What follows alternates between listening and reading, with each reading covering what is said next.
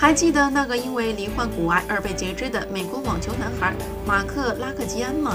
去年他收到了瑞士天王费德勒的鼓励信，还在美网赛场见到了偶像本人。本周十岁的马克又来到了巴塞罗那，与他的另一大偶像纳达尔打了一场球。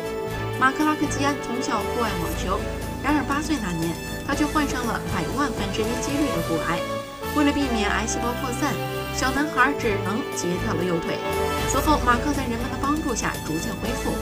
他的故事也感动了包括费德勒在内的网坛巨星。去年九月，当时的马克已经能够佩戴假肢重新走上球场。费德勒也在当时的美网比赛期间兑现了自己的诺言。